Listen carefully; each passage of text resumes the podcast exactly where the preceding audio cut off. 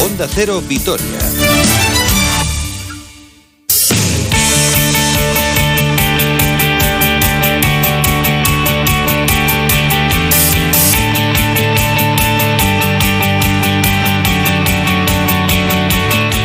Saludos y muy buenas tardes. Una hora 45 minutos 28 segundos de este viernes 23 de abril de 2021. De aquí a las, de, a las 2 del mediodía les vamos a hablar de deporte con mucha actualidad, sobre todo en el mundo del fútbol, en este Día Internacional del Libro, donde uno de los hábitos más bonitos y más eh, lujosos para disfrutar, como leer un buen libro, lo podemos hacer en un día además tan magnífico como el que hace en el día de hoy. Después al final del programa, si tenemos un par de minutos, les haremos algunas recomendaciones de libros deportivos. Pero antes vamos con la última hora que pasa por la comparecencia del entrenador Javi Calleja, que acaba de hablar. Ahora mismo su comparecencia acaba de finalizar hace apenas eh, cinco minutos cara a la previa del duelo de mañana a las seis y media en Mestalla frente al Valencia, en un duelo con dos equipos eh, con dinámicas muy diferentes, uno a la vez que hace semana y media estaba hundido en el fondo de la clasificación con los mismos puntos que Leibar con la llegada de Javi Calleja ha espabilado y de qué forma y ahora mismo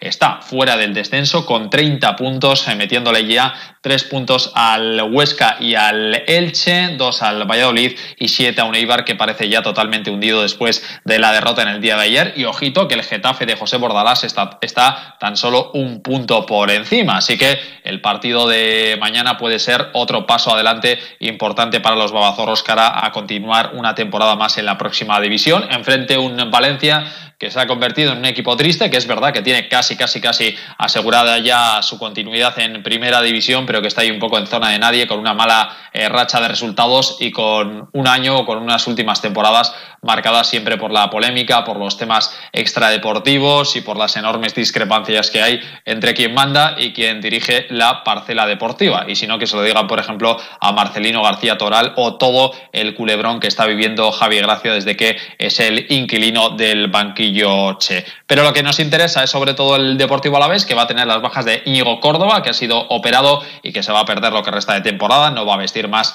la elástica albiazul, volverá al Athletic y vamos a ver lo que sucede con él. Rubén Duarte acaba de decir Javi Calleja que eh, tiene eh, que está en un buen proceso de recuperación y que podría estar dentro de dos semanas, aunque ojito con los plazos, porque siempre hay que tener mucho cuidado con esto, pero que en dos semanas podría estar, así que vamos a ver si se recupera de aquí el tramo final de liga, que parece eh, que sí se va a hacer, y el que lógicamente no va a estar es Rodrigo Eli con esa rotura de ligamento cruzado. Pero vamos a lo último, que es la comparecencia de Javi Calleja, y escuchamos las primeras impresiones del técnico madrileño, hablando del el estado anímico del equipo, del Valencia y de otras cuestiones de interés.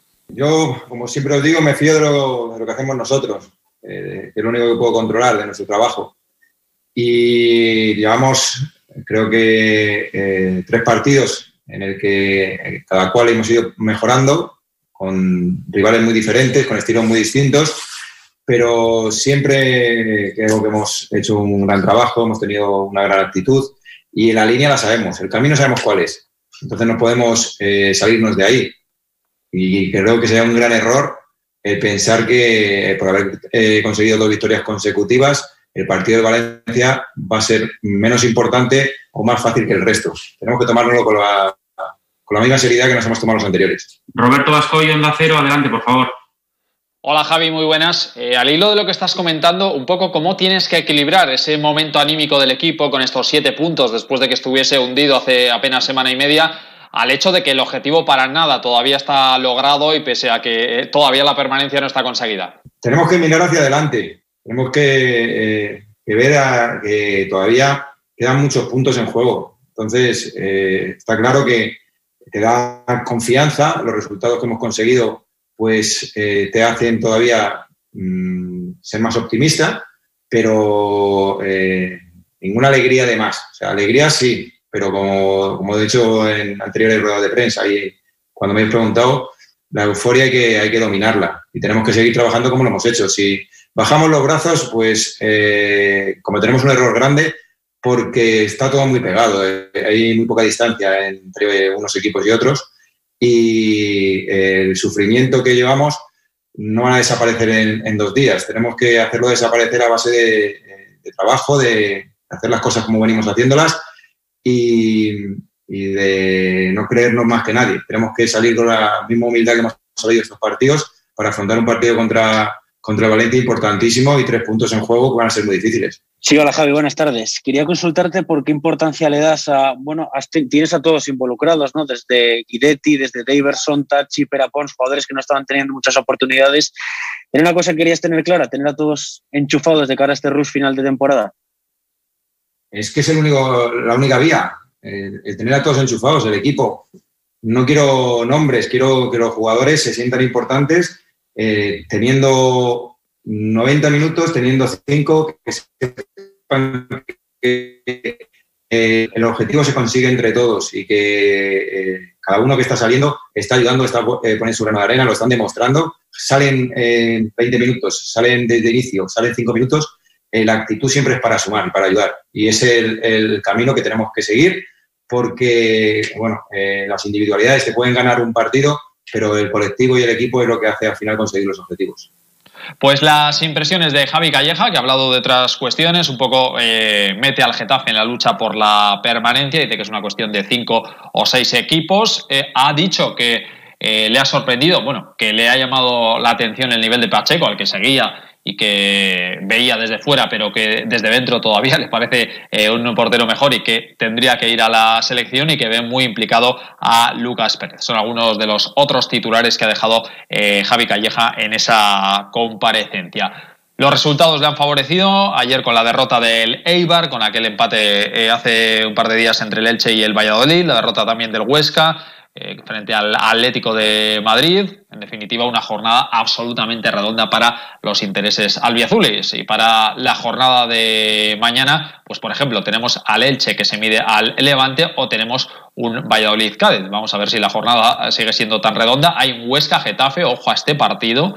También eh, al que habrá que estar muy atentos son los partidos donde los rivales del Alavés tienen cosas en juego, además del partido el próximo lunes del derby en Ipurú a partir de las 9 de la noche entre el Eibar y la Real Sociedad. Eibar, próximo rival eh, del Alavés la siguiente semana. Esto en cuanto al equipo masculino, pero el equipo femenino saben que se está jugando. El ascenso a la máxima categoría. Mañana, mañana no, perdón, el domingo a la una reciben al Racing de Santander. En el inicio de la segunda vuelta quedan cuatro partidos para el cierre de la temporada y las de Miquel Crespo dependen de sí mismas para lograr el ascenso con dos puntos de ventaja respecto al Osasuna. Ojo al Racing que ya ganó en el primer encuentro de esta segunda vuelta 1-0. Es verdad que es penúltimo de la clasificación, séptimo con 26 puntos, muy lejos de las albiazules, pero avisa a Miriam Dieguez de que allí ya les pegaron un buen susto y que el equipo no se puede relajar.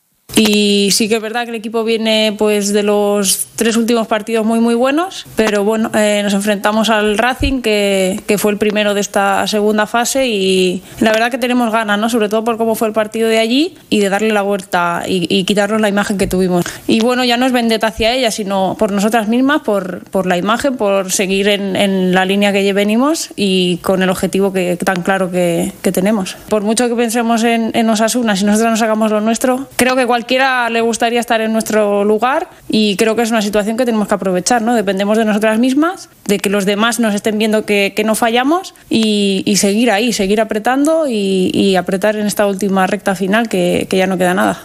Miriam Díguez analiza las claves del partido. El Racing es un equipo que se cierra, no, no tiene apuro en juntarse en su área con, con dos líneas muy juntas y, y, verlas venir.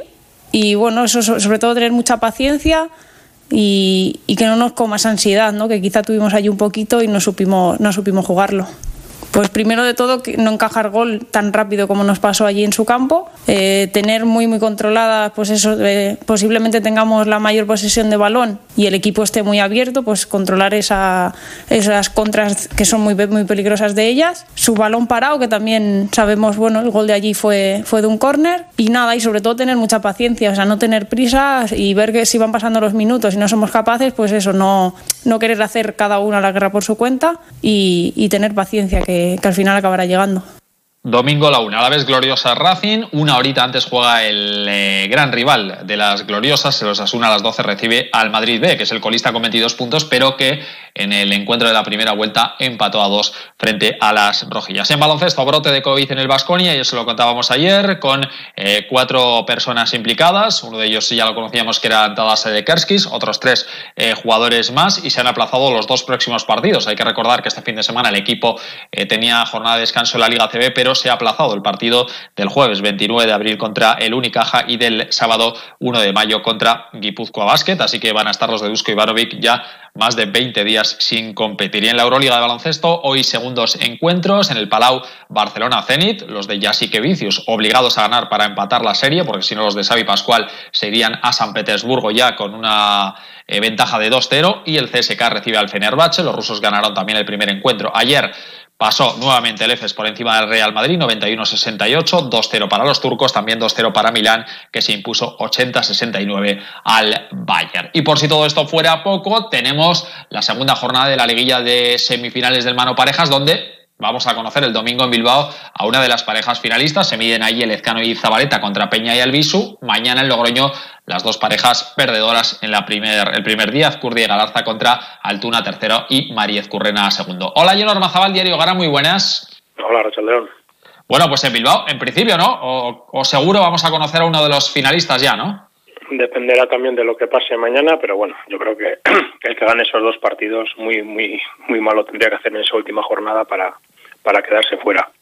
Dependerá también un poco los resultados de mañana y según eso, pues claro, a Altuna y Mariez Correna pues tienen que y, y estos están ya prácticamente eso sí que el que pierda de los dos mañana en Logroño se quedará fuera no matemáticamente, pero casi. Y en el otro, pues claro, dependiendo también de quién ganó el primer partido, pero bueno, yo creo que estará muy, muy definido ya este fin de semana. En Bilbao podemos decir que Lezcano y Zabaleta parte con un punto de ventaja, con un punto de favoritismo respecto a Peña y Albisu.